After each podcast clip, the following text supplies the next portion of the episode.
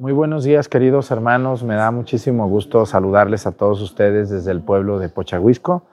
Estamos muy contentos de celebrar hoy el primado de Pedro, el primero, eso quiere decir primado. Les damos la bienvenida, les invito a que sigan al pendiente de nuestras transmisiones en nuestros sitios oficiales. Yo sé que algunos van a decir, ya nos tienen enfadados con ese de video de que sigamos sus redes oficiales. Lo tengo que hacer porque hay mucha gente muy avionada, despistada, que anda donde pues no debe. Muchas gracias a quienes ya siguen los sitios oficiales y nos ven a través de YouTube, de Facebook, de Twitch, de TikTok y de Spotify. Gracias a Dios hemos crecido mucho en Spotify. Hoy en día somos el canal o el sitio número 9 más visto en asuntos religiosos de todo México, lo cual nos da muchísimo gusto. Les damos la bienvenida y comenzamos esta celebración. Incensario.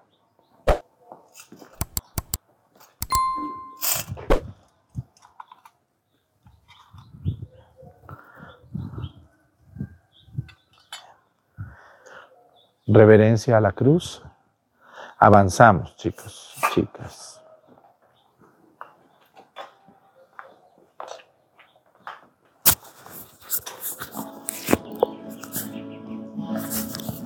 Ella va a traer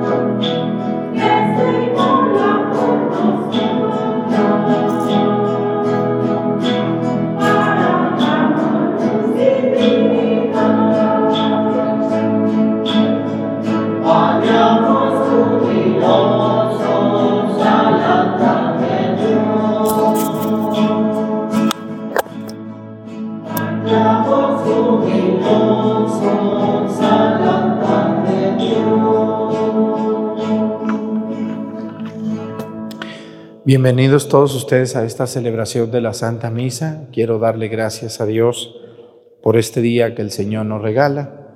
Vamos a pedirle a Dios nuestro Señor en esta Santa Misa. Quiero pedir en primer lugar por el Papa, por el Papa Francisco, por los sucesores también del Papa Francisco, cuando Dios lo determine. Vamos a pedir por el Papa como persona en esta fiesta del primado de Pedro o la Cátedra de San Pedro, o como ustedes conozcan esta fiesta. Quiero pedirle a Dios hoy por un, un, país donde sabemos que nos ven. Vamos a pedir hoy por Italia, todos los latinos que viven en Italia, que buscan una misa en español y encuentran esta misa y les gusta y aquí los tenemos. Aunque ustedes no lo crean, Italia es uno de los países donde no se habla español, pero sí se ve mucho esta misa. Pedimos mucho por Italia. Quiero pedirle a Dios también hoy por un estado, es uno de los lugares, uno de los estados donde más gente nos ve. Vamos a pedir hoy por el estado de México. Ese estado sumamente poblado, sobre todo alrededor de la Ciudad de México, Pedimos por todos los que allí nos ven, por las ciudades principales, Toluca, su capital, Tlalnepantla, Naucalpan, este, Chalco, Texcoco, Chimalhuacán, ayúdenme, en Nezahualcóyotl, Ecatepec, este, Iztapan de la Sal, ¿cuál otro me falta? ¿Mm? ¿Cuál otro me falta del Estado de México? Que esté por allí, que se acuerden ustedes. Ya lo dije, ese ya lo dije, la capital. Texcoco ya lo dije también. Y luego, ay Dios mío, es que hay tanto, ahí está tan poblado que ya ni se sabe, pero saludamos a la gente que nos ve en todos los municipios del Estado de México. Hay muchos más municipios que no están tan poblados, pero es donde más nos ven, los pueblitos. Así que saludamos a toda esa gente buena, generosa, que todos los días se levanta, pone el YouTube o el Facebook y nos ve. Muchísimas gracias a todos ellos. Hoy quiero pedirle a Dios eh, por todas las personas que se dedican a lo que es la entrega de paquetes, todos los que trabajan en las mensajerías, los que llevan paquetes, los que llevan cartas. ¿A quién le entregan de ustedes todavía cartas de algún enamorado que tengan? Ya no, ¿verdad? Ya todo por WhatsApp, ¿o no es cierto?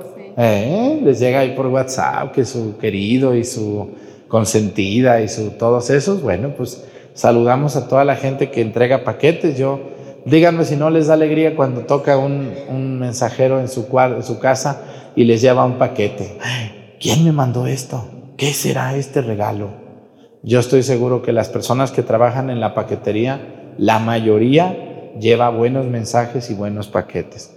Que los tratemos mal es otra cosa, porque hay cada payasa y cada payaso que le tocan la puerta, que le llevan un paquete y dice, sí, bájemelo, póngamelo ahí, no quieren cargarlo. ¿Si han visto de esa gente payasa, este, malvada y otras cosas? Hay que tratar bien a los de la paquetería. Ellos, ellos pues imaginan lo cansado que es también andar buscando a veces, tocando puertas, aguantando perros y gritos y todo, pues qué difícil también ese trabajo, ¿no? Todos los que reciben paquetes en las oficinas, los que trabajan en correos, en telégrafos, en todo eso, pues saludamos a toda esa gente. Vamos a pedirle a Dios nuestro Señor que nos acompañe en esta misa. Saludos desde Pochahuisco, en el nombre del Padre y del Hijo y del Espíritu Santo. La gracia de nuestro Señor Jesucristo, el amor del Padre y la comunión del Espíritu Santo esté con todos ustedes.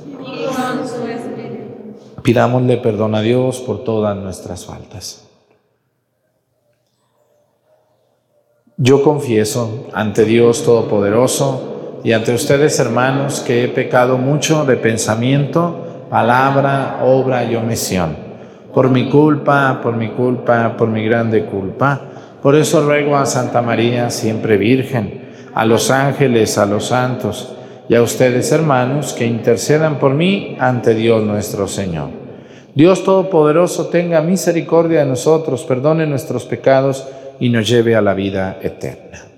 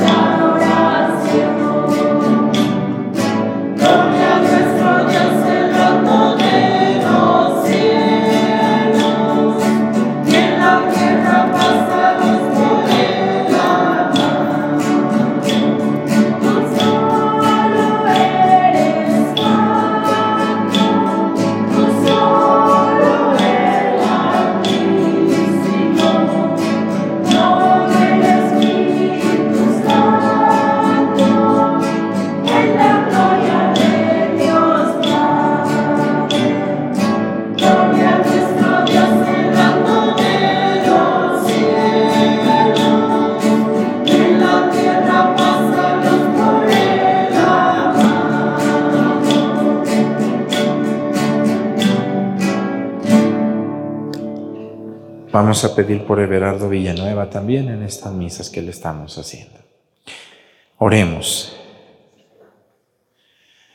Te rogamos, Dios Todopoderoso, que no permitas que seamos sacudidos por perturbación alguna, ya que nos has edificado sobre la roca de la confesión apostólica. Por nuestro Señor Jesucristo, tu Hijo, que siendo Dios vive y reina en la unidad del Espíritu Santo, y es Dios por los siglos de los siglos. Amén. Siéntense un momentito, por favor.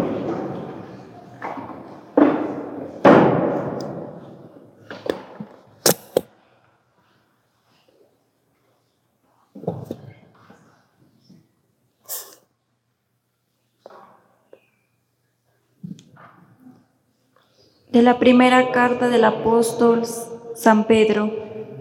Hermanos, me dirijo ahora a los pastores de las comunidades de ustedes. Yo, que también soy pastor como ellos, y además he sido testigo de los sufrimientos de Cristo y participante de la gloria que se va a manifestar.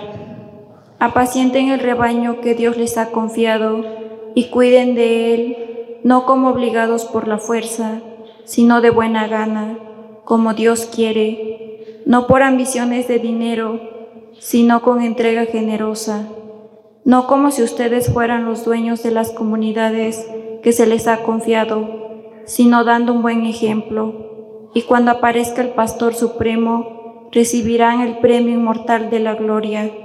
Palabra de Dios.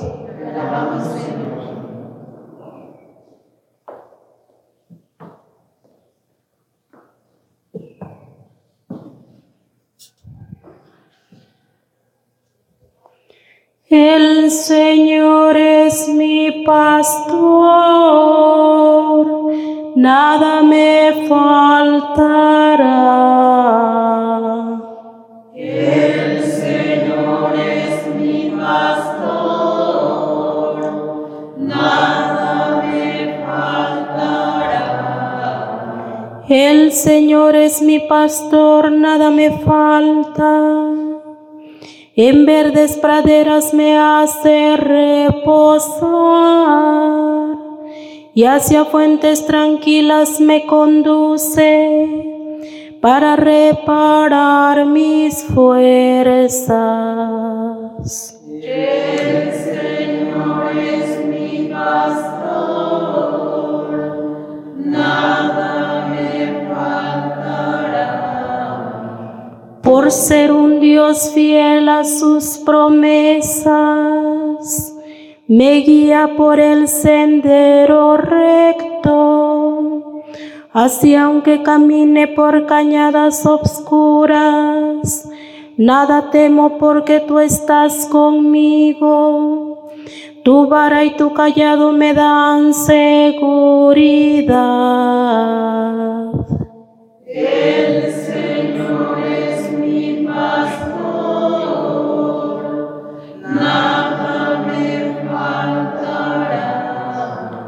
Tú mismo me preparas la mesa a despecho de mis adversarios.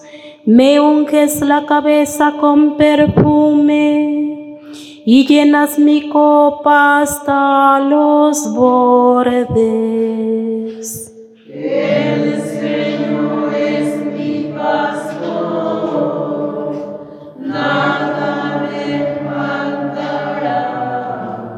Tu bondad y tu misericordia me acompañarán todos los días de mi vida y viviré en la casa del Señor por años sin término.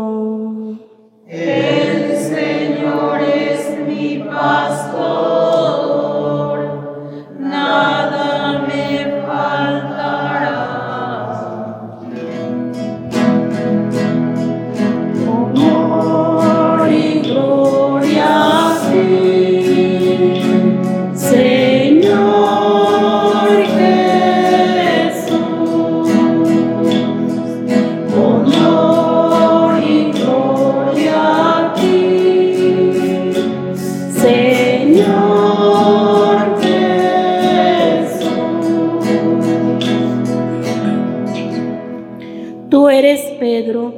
sobre esta piedra edificaré mi iglesia, y los poderes del infierno no prevalecerán sobre ella, dice el Señor.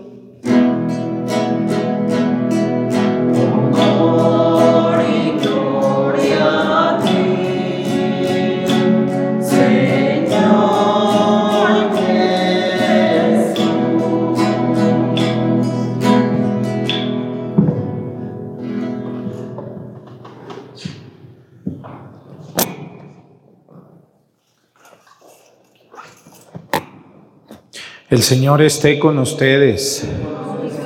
Lectura del Santo Evangelio según San Mateo.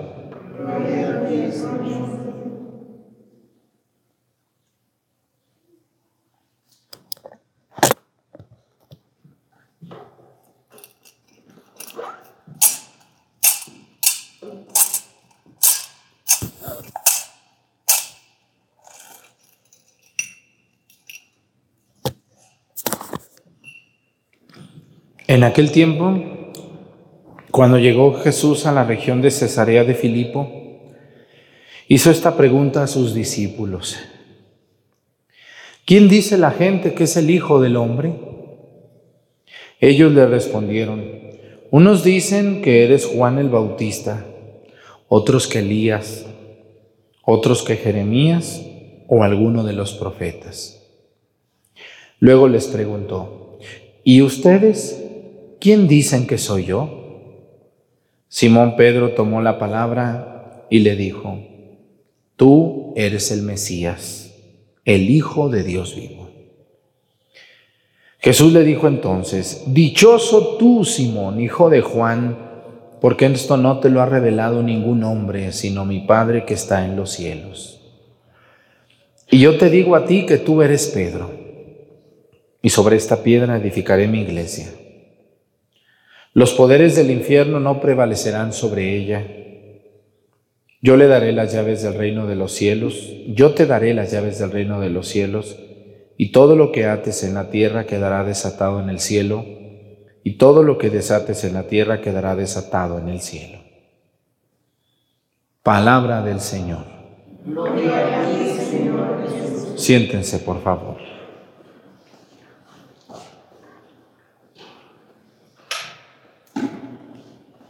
¿Por qué hoy celebramos la cátedra de San Pedro? ¿Qué quiere decir cátedra?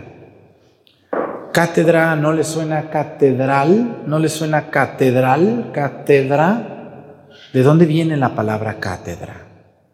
Cátedra, ¿no han oído ustedes que dice, ya llegó el catedrático? ¿Quién es el catedrático? Es el experto en algo, es el que sabe enseñar en algo. Cuando nosotros decimos la cátedra de San Pedro es aquella persona que es la cabeza y que es la que enseña a los demás. Yo espero que algún día esos que no me hacen caso, que vayan a Tierra Santa un día, por lo menos vayan a Roma y entren a la Basílica de San Pedro y van a ver al fondo ustedes una imagen de muchos ángeles y dos de ellos deteniendo una silla. ¿Cómo que una silla? Al fondo de la Basílica de San Pedro, como en el aire, una silla. ¿Por qué una silla allí? Porque la silla es la sede, es el lugar donde se sienta el Papa para dirigir a la iglesia. Obviamente en esa silla no se sienta el Papa ya, se sienta en otra, pero es un símbolo. ¿Qué celebramos hoy la cátedra de Pedro? Bueno, la elección de Jesús por un hombre. Si ustedes se fijan, y escúchenme muy bien,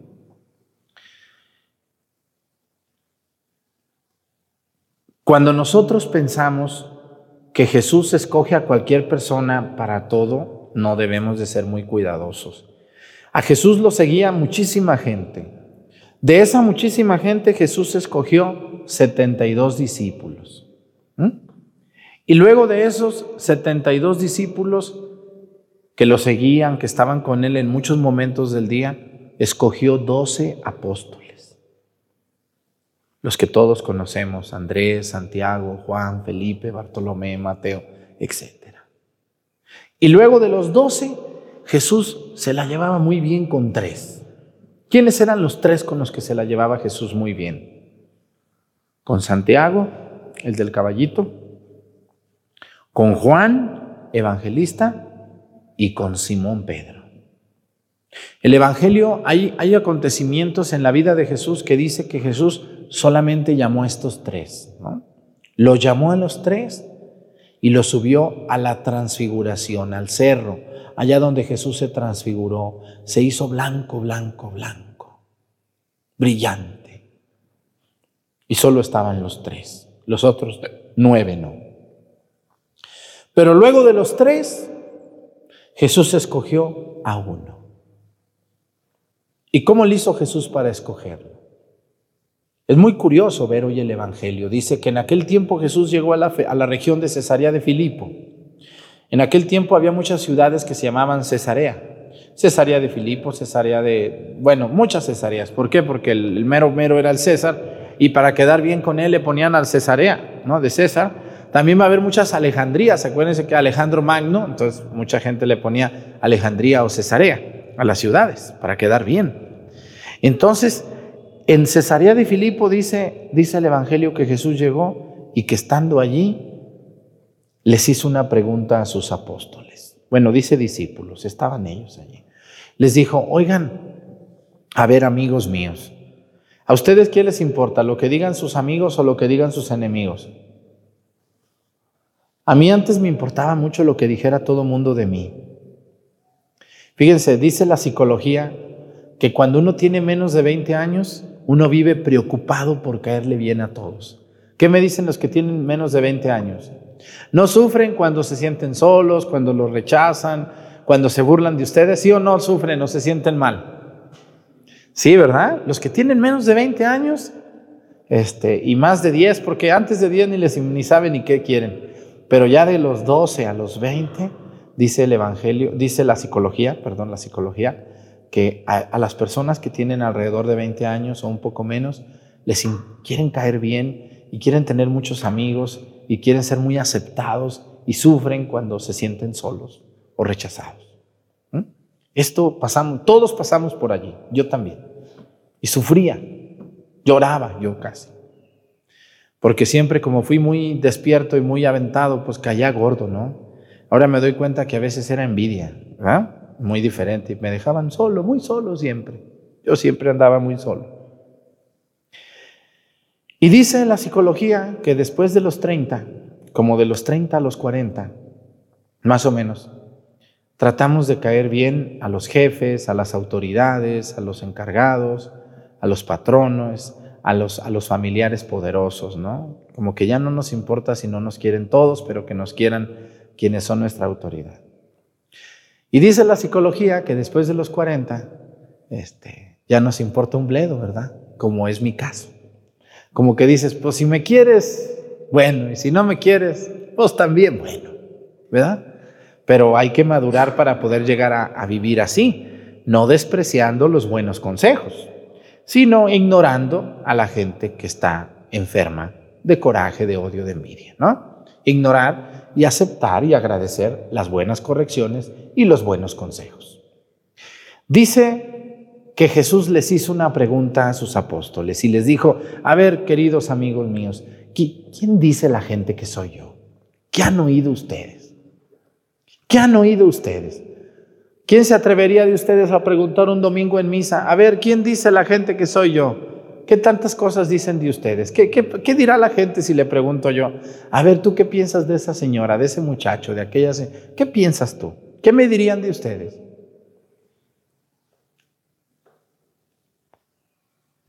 ¿A que?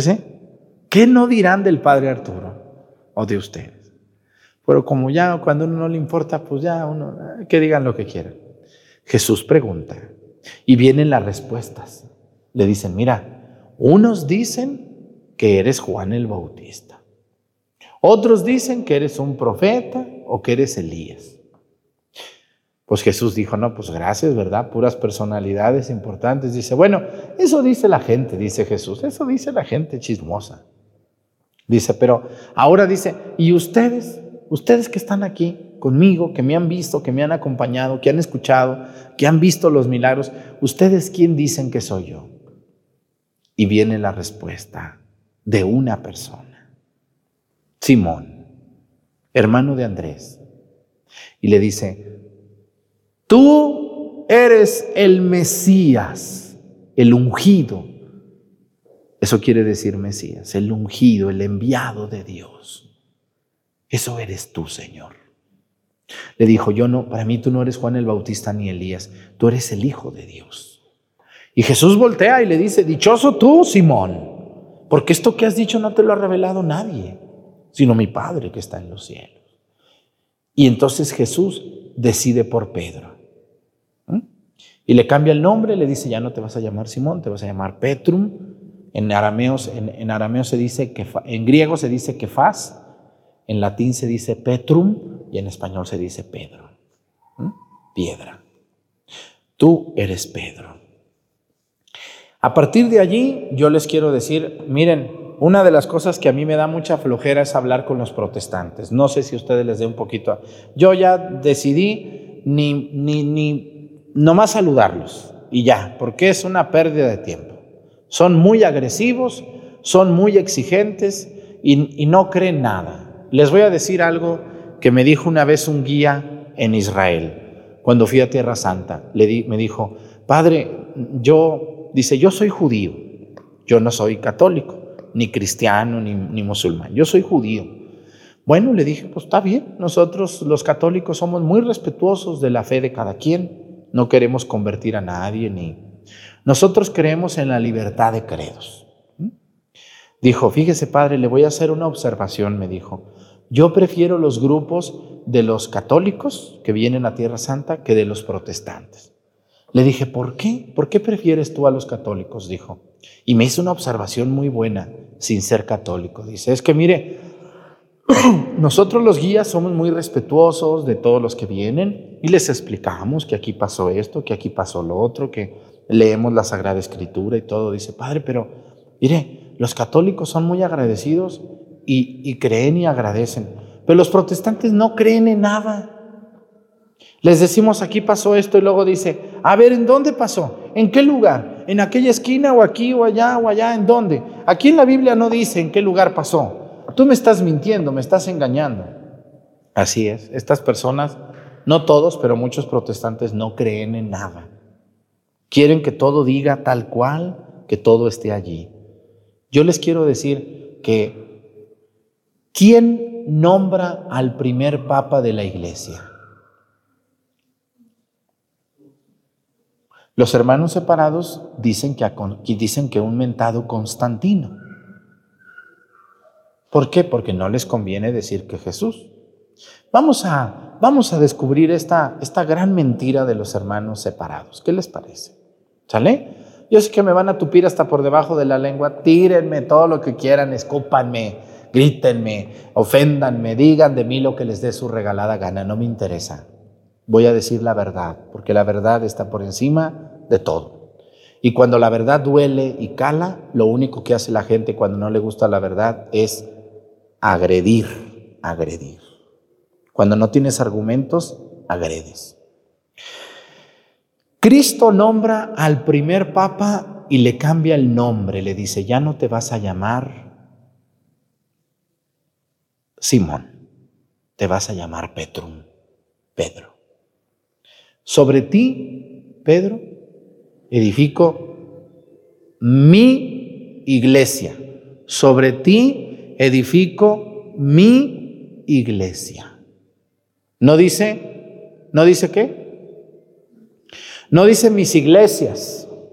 Dice mi iglesia. Para empezar, allí está capítulo 16 de San Mateo. Número 2. Pedro se va a convertir en el primer papa o lo va a nombrar al primer papa Constantino.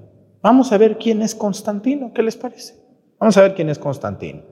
Hay una mujer muy famosa en el siglo tercero de la iglesia, en el siglo tercero, o sea, en el doscientos y tantos, ¿no? Se le llama primer siglo al, al año 0 hasta el año 99. Lo del año 100 al año 199 se le llama segundo siglo.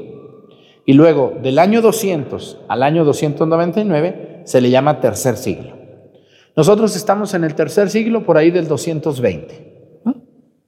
Va a existir una gran mujer, famosísima por todos ustedes. Yo veo que, yo no sé por qué se la traen a los muertos, pero la quieren mucho. ¿Cómo se llama esa santa que aquí en Pochahuisco a todos los muertos despide? Majaderos, groseros, cretinos, altaneros, ni a misa venían, pero a todos esa virgen, esa santa, bueno, no era virgen, a esa santa la despiden. ¿Cómo se llamaba esa santa mujer? ¿Cómo? Completa, díganlo. ¿Santa qué? ¿Santa Elena de qué? ¿De la qué? Fuerte. Santa Elena de la Cruz. Ajá. Es muy famosa esa mujer. Es una mujer parada que está viendo una cruz o la está abrazando, la está viendo, muy elegante esa mujer. ¿Quién era Elena de la Cruz? ¿Quién era Elena? Elena fue una mamá de un emperador romano, de un César, llamado Constantino, que reinó entre el 210, 230, por ahí reinó. Constantino era un hombre que no tenía religión, su hijo, pero ella sí. Ella era católica, Elena. Y Elena le va a decir a su hijo, mi hijito, mi chulo, venga para acá, mi chulo, a ver mi Constantinito. Mira, mi hijo, quiero ir a la tierra de Jesús, que en ese tiempo era Judea, era parte del imperio romano. Le dijo, necesito dos barcos y necesito 100 hombres en cada barco y necesito dos, dos cofres de oro y necesito esto y necesito lo otro, porque voy a ir. Mamá, pero ¿a dónde vas? Usted deme los barcos y deme las personas y cállese la boca. ¿Quién de ustedes se niega a hacerle un favor a su mamá? A ver, ¿quién se atreve a levantarme la mano y decir, yo no, yo le digo a mi mamá que no? ¿Quién? Nadie. ¿Era que no le podemos negar un favor a la mamá? Enojados y lo que quieras. ¿Por qué me mandas a mí siempre a traer las tortillas? Pero de todas maneras va. ¿Verdad que sí? Así lo hacemos. Entonces, pues Constantino no tuvo de otra más que darle a su mamá todo eso. El César de ese tiempo tenía para regalarle 100 barcos y no pasaba nada. Era el hombre más rico del mundo. Entonces Elena se va a la tierra de Jesús, se mete a Belén, se mete a Jerusalén, se mete a Tiberias y se mete a todos estos lugares y en esos lugares ella misma, con todos los que llevaba, va a encontrar muchos, muchos asentamientos y lugares donde Jesús hizo los milagros. Entre ellos la cruz, la Santa Cruz, la Vera Cruz, la verdadera cruz. Y ahí viene la palabra Veracruz, verdadera cruz. ¿Mm? Por eso se llama Santa Elena de la Cruz. Entonces ella, ella va a empezar a construir las primeras basílicas. De hecho, la Basílica del Santo Sepulcro y la Basílica de la Natividad de nuestro Señor Jesucristo en Belén son construidos por ella o por su hijo y son iglesias inmemoriales. Imagínense una iglesia que tiene 1700 años. Por ejemplo, la de Belén, que está intacta y no se ha caído. Así como la construyó Santa Elena y Constantino, así está. Ella fue la que encontró todos estos vestigios de Jesús.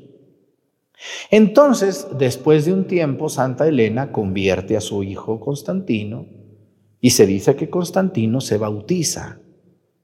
Y Constantino es el primer César o el primer emperador que va a aceptarse como católico y que va a hacer oficial la religión católica en todo el, en todo el imperio. Ahora, los protestantes dicen que Constantino fundó la Iglesia Católica. Se nota que no han estudiado historia, de verdad se nota que, se nota que ni siquiera, pues, ¿verdad? Hay que estudiar historia. No hay que escuchar a una persona por ahí habladora que grita y puja y que hermano, yo les vengo. Hay que ponerse a estudiar. Siéntense, estudien, lean la historia y dense cuenta de la verdad. Y lo estoy diciendo con mucho respeto, ¿verdad que sí? Sin fanatismos, con la historia en la mano. Ustedes búsquense un, entren a, Wikipedia, así se llama, ¿no? y busquen quién fue Constantino, quién fue Santa Elena y verán quiénes fueron. Ahora, Jesús murió en el año 33 y en ese mismo año resucita y se va al cielo, pero deja a Pedro. Según la historia, Pedro vive del año 33 hasta el año 64. Y en el año 64, o sea, 30 y, 31 años después de la muerte de nuestro Señor Jesucristo, San Pedro es crucificado en Roma de cabeza por el, por el emperador Nerón. ¿Mm? Nerón que estaba loco, destrampado, que le echó la culpa de que quemaron Roma los cristianos.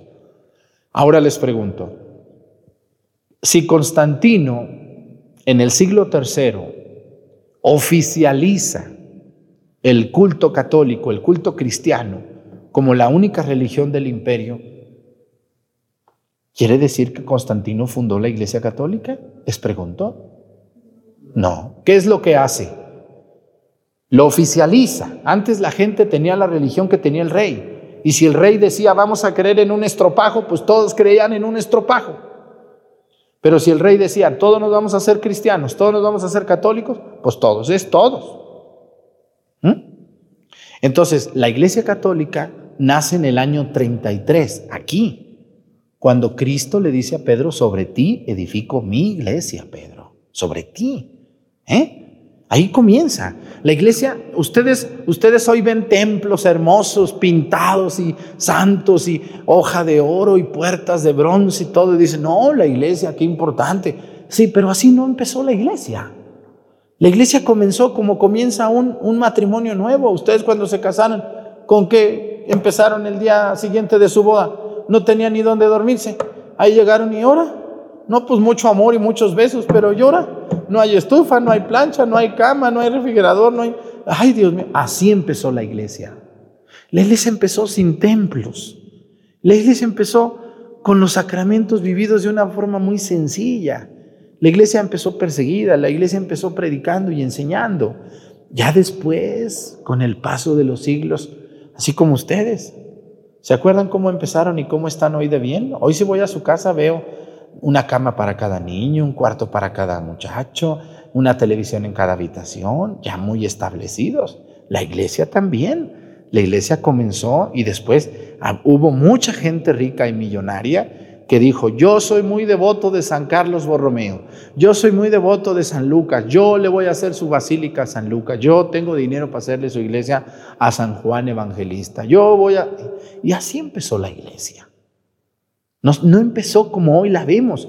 La iglesia no estaba ni estructurada ni ordenada. Ay, los pobres apóstoles como podían poco a poquito empezaron a armar algo. Pero la iglesia comienza en el año 33, cuando Cristo le dice, sobre ti edifico mi iglesia. Constantino en el año 230, 220, la oficializa, dice, no, pues yo también soy cristiano como ustedes. Entonces el emperador le dice a todo su reino que todos deben desbautizarse. Y entonces la iglesia comienza una etapa diferente, ya como oficial, ya no es perseguida, ya no. Acuérdense cómo Nerón y, Calígula y todos estos emperadores persiguieron a, la iglesia y a los cristianos y los mataban.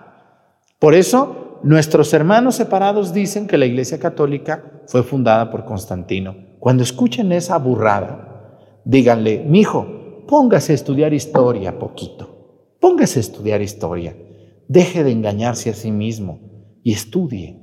La Iglesia Católica nació en el año 33, fundada por Cristo sobre un hombre llamado Pedro. Porque miren, les voy a decir algo que a mí me emociona mucho.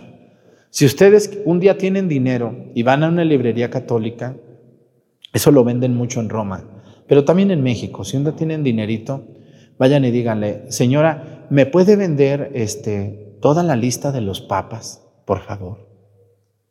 Y les van a dar una, como una cartulina grandota, donde vienen puras caritas ahí. Está, fulano, mangano, Puras caritas, así, con fondos amarillos.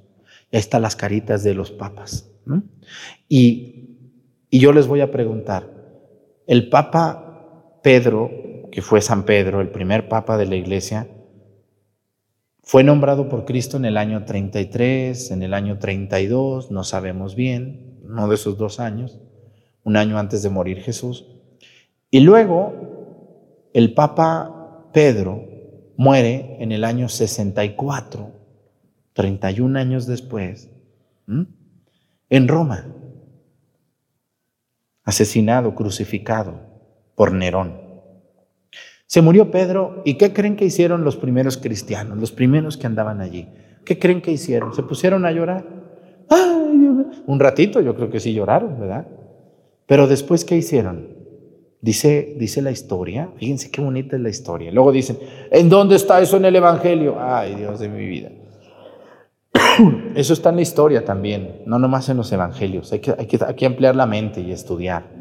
Dice que cuando murió Pedro se reunió la comunidad entonces, que eran poquitos, y dijeron, pues ya se murió don San Pedro, tenemos que nombrar a otro, que sea el obispo de Roma. Se reunieron, rezaron y escogieron a uno de allí que se llamaba Lino. Lino va a ser el nombre del segundo papa. ¿eh? Va a pasar el tiempo y también a Lino lo van a matar por odio a Cristo. Y luego va a venir uno que se va a llamar Alejandro, Cleto, Anaximandro. Y síganle, hasta uno que se llama Jorge Mario Bergoglio, que se cambió el nombre y se llama Francisco. Y antes de él estuvo uno que se llamaba Joseph Ratzinger, que se cambió el nombre y se puso Benedicto XVI. Y antes de Benedicto XVI estuvo uno que se llamó Carol Witila, que se cambió el nombre y se puso Juan Pablo II. ¿Eh? Y antes de Juan Pablo II hubo otro que se cambió el nombre, que se puso Juan Pablo I. Y luego antes de Juan Pablo I hubo otro que se llamó Pablo VI. Y luego antes de Pablo VI hubo otro que se llamó Juan XXIII. Y luego antes de Juan 23 hubo otro que se llamó Pío IX o Pío X. Y ahí le podemos seguir para atrás o para adelante de donde quiera. Pero la única iglesia, y aunque les arda a algunos, porque sé que me van a tirar hasta por donde no, no me interesa. La verdad se impone. La única iglesia de la cual estoy orgulloso de pertenecer, que fundó Cristo, en nombres es la Iglesia Católica. ¿No les da orgullo pertenecer a la única iglesia y a la primera que fundó Cristo? En México, ¿saben cuántas iglesias están registradas ante la Secretaría de Gobernación? ¿Cómo cuántas les gustan que estén registradas? Porque en México toda congregación religiosa tiene que tener un registro de la Secretaría de Gobernación para poder... México es un, es un país abierto a todos los credos. ¿no? Aquí en México, gracias a Dios, todo mundo puede creer en lo que quiera. Y eso es muy bueno. Todo mundo puede creer en lo que quiera. Pero tiene que tener un registro. Tiene que tener un registro este, ante el gobierno. Hasta el año 2000, 2014 que yo vi ese registro, había más de 5 mil iglesias registradas. ¿Qué es lo que pasa con los protestantes? Pues todo el mundo se siente pastor, yo me enojo contigo, yo rento un local y le pongo iglesia de la palomita, iglesia del buen samaritano, iglesia de la judía, iglesia de la sabe quién, iglesia de la sabe cuál, y entonces pues ya fundo mi secta, mi religión y yo me creo este yo yo me creo como como que yo soy el pastor, yo soy el importante, yo soy el encargado. Nuestra iglesia no es así. Nuestra iglesia es muy seria. Y yo soy católico no porque mis padres me enseñaron esto, claro que me lo enseñaron. Soy católico porque he estudiado, porque me he quemado las pestañas, porque he leído los evangelios, he leído la Sagrada Escritura y también he estudiado historia. Y seguiré católico hasta que me muera. Dios me libre de pensar si quieren cambiar. Un saludo a los que no son católicos y me ven. Refútenme lo que les acabo de decir con la historia. Ándenles. Yo les voy a hacer una última pregunta a ustedes para terminar esta homilía. Si los protestantes dicen que la iglesia la fundó Constantino en el siglo III, les pregunto, entonces ¿cuál iglesia existió desde el año 33 hasta el año de Constantino. ¿Cuál? ¿La de ellos? ¿Cuál? La católica. Acuérdense que la palabra católica no es un nombre, es un adjetivo. La iglesia tiene cuatro adjetivos, es una, es católica, es santa y es apostólica. No son nombres, son adjetivos de la iglesia. Porque la iglesia de Cristo es una. Por eso el primer adjetivo y el más importante de todos es, creo en la iglesia que es una. No junten una católica, no. La gente luego en el credo dice, creo en la iglesia que es una, santa, católica y apostólica. No. Hay que decir, creo en la iglesia que es una, una, una, una nomás. Coma, santa. Tres. Coma, católica y apostólica. que me digan cuál iglesia estaba allí. No me vayan a decir ahorita los testigos de Jehová que ellos eran los que andaban allí. Uy, yo creo que sí. Porque yo, miren, pronto les voy a enseñar una listita con los nombres de todas las 200 sectas cristianas que existen, que no pasan, porque el fundador de las sectas, el primer fundador, sí, fíjense, aunque les arda a ellos, ¿saben quién fundó el protestantismo? Un sacerdote que se le botó la canica, llamado Lutero, ¿verdad? De ahí salió todo, de ahí brotó todo este mal que hoy destruye y desune a tantas familias y es causa de tantas peleas y de tantos pleitos. Con Lutero comenzó, pero luego hubo muchos, hoy todos los días, hasta dan ganas de fundar una religión, ¿verdad? Cada atarantado y católico que no sabe ni qué, ya, ya va también a levantar las manos y a sentir la presencia de Dios y sabe qué tanto. Porque, miren, cuando la ignorancia es mucha, pues, dicen en mi tierra que a cualquier taco le llaman cena, ¿verdad que sí? A cualquier taco le llaman cena. Vamos a pedirle mucho a Dios por nuestros hermanos, todos los que creen en Cristo pero no son católicos, que Dios les ayude a sentarse, a serenarse, a no ser fanáticos y a ponerse a estudiar también la historia. Yo soy católico porque estoy convencido. Uy, Dios de mi vida, yo para que me cambie ocupan agarrarme a trancazos y ni porque me maten me voy a cambiar.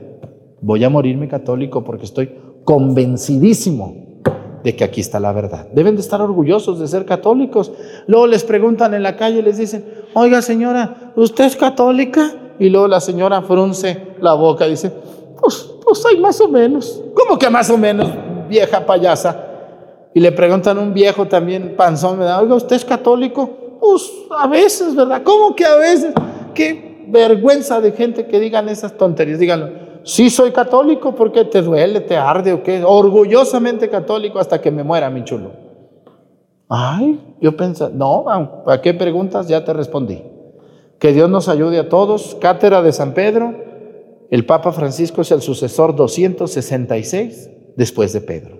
Un día va a faltar el Papa Francisco y vendrá otro Papa. El que Dios diga. Que Dios nos ayude a todos. Que Dios ayude al Papa y lo defienda de tanta víbora y de tanto víboro que hay. Pónganse de pie. Presentemos ante el Señor nuestras intenciones. Vamos a decir todos, Padre, escúchanos. Por la Santa Iglesia de Dios, para que prepare su corazón en este tiempo de cuaresma que está iniciando y ponga toda su esperanza solo en Cristo, roguemos al Señor. Por los que gobiernan la tierra para que puedan crear un ambiente sano donde reine la paz y la justicia y respondan siempre a las necesidades de todos. Roguemos al Señor para que el pueblo de Dios, para que el Señor les otorgue fortaleza en las tentaciones y un espíritu firme para creer en el Evangelio. Roguemos al Señor. Padre, por todos los aquí presentes para que sigamos preparando nuestro corazón para la llegada del reino de Dios y seamos anunciadores de su Evangelio. Con nuestro testimonio de vida, roguemos al Señor.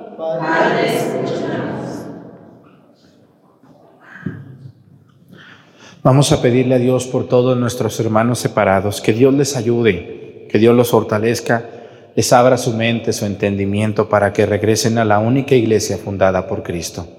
Que Dios bendiga al Papa Francisco y a todos sus sucesores. Por Jesucristo nuestro Señor. Siéntense, por favor.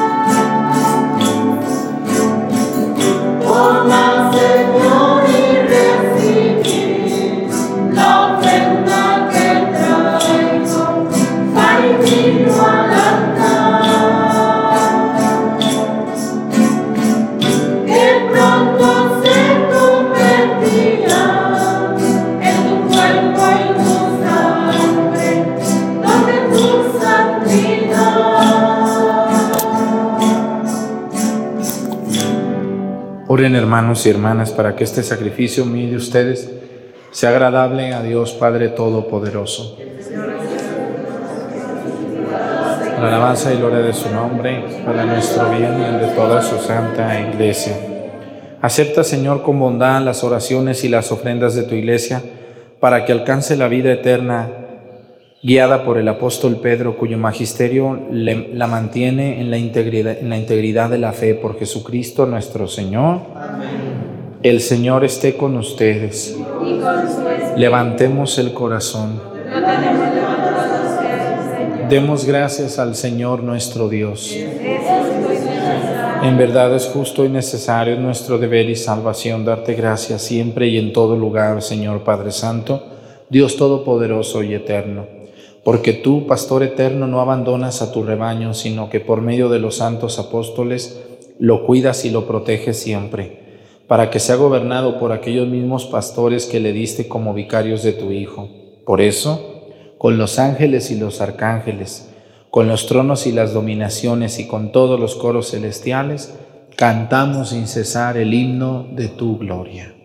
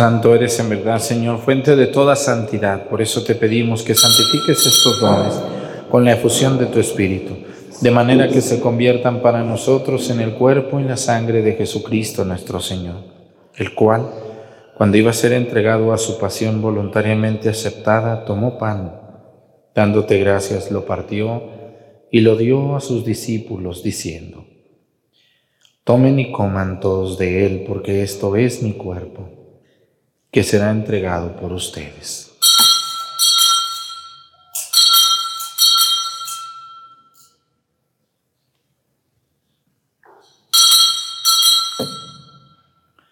Del mismo modo, acabada la cena, tomó el cáliz y dándote gracias de nuevo, lo pasó a sus discípulos diciendo, Tomen y beban todos de él, porque este es el cáliz de mi sangre, sangre de la alianza nueva y eterna, que será derramada por ustedes y por muchos para el perdón de los pecados.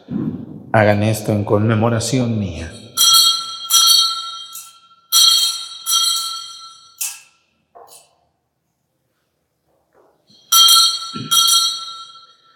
Este es el sacramento de nuestra fe.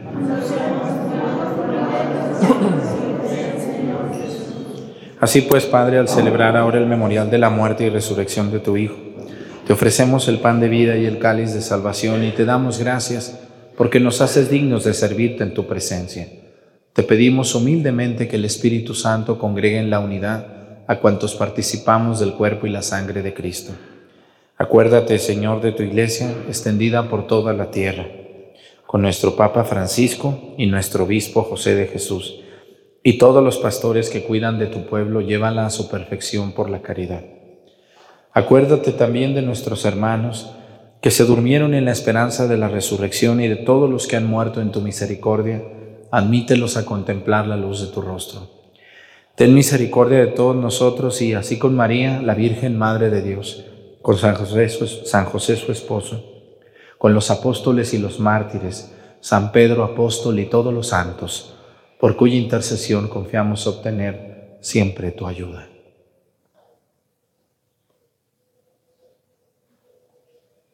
Por Cristo, con Él y en Él, a ti Dios Padre Omnipotente, en la unidad del Espíritu Santo, todo honor y toda gloria por los siglos de los siglos. Fieles a la recomendación del Salvador y siguiendo su divina enseñanza, nos atrevemos a decir, Padre nuestro,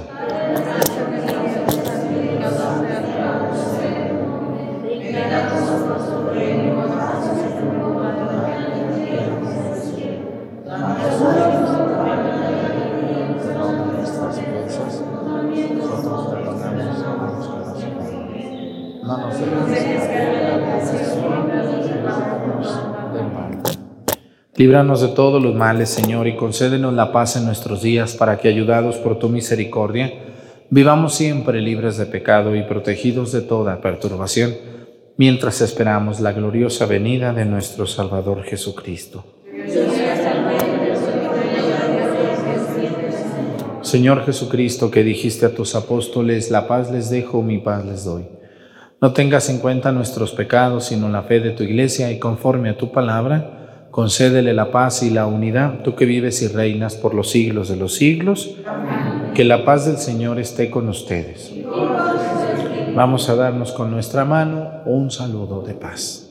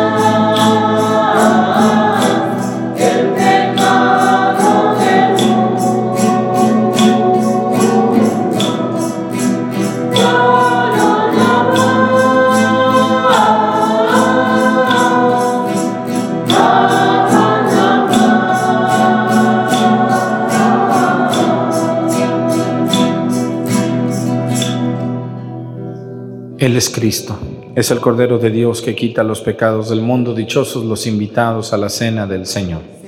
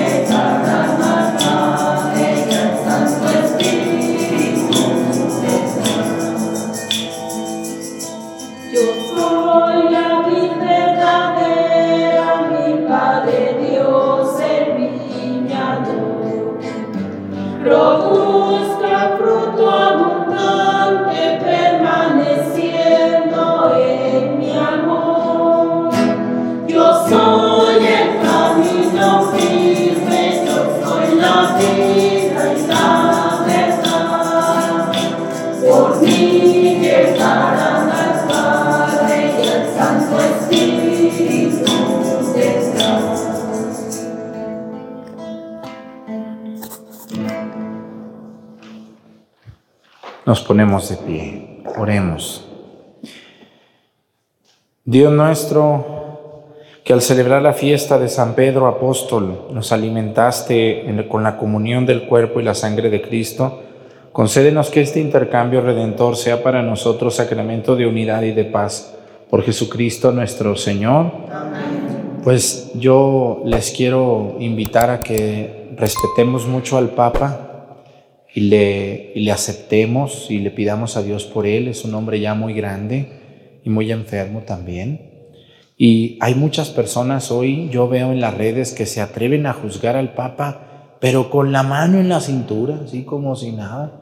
No, señores, hay un, hay un mandamiento que dice no levantarás falso testimonio. ¿eh? Entonces, tenemos que guardarle respeto al Papa en sus decisiones y en lo que él, él nos diga, porque pues realmente él es, el, él es el sucesor del apóstol Pedro y él está más iluminado por Dios que nosotros. Le tenemos que pedir mucho a Dios, por eso hay una oración que dice que Dios lo libre de sus enemigos, ¿se acuerdan? ¿Eh? Pedimos a Dios para que lo libre. ¿Y saben dónde están los peores enemigos del Papa? Dentro de la iglesia. No, los enemigos del Papa no son protestantes ni gente que ni cree nada. Son católicos y hasta...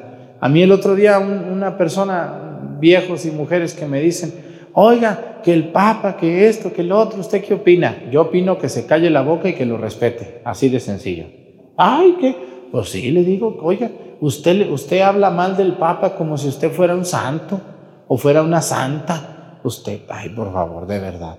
Hay que, hay que tener un poco de moderación y respetar un poco la autoridad también. ¿M?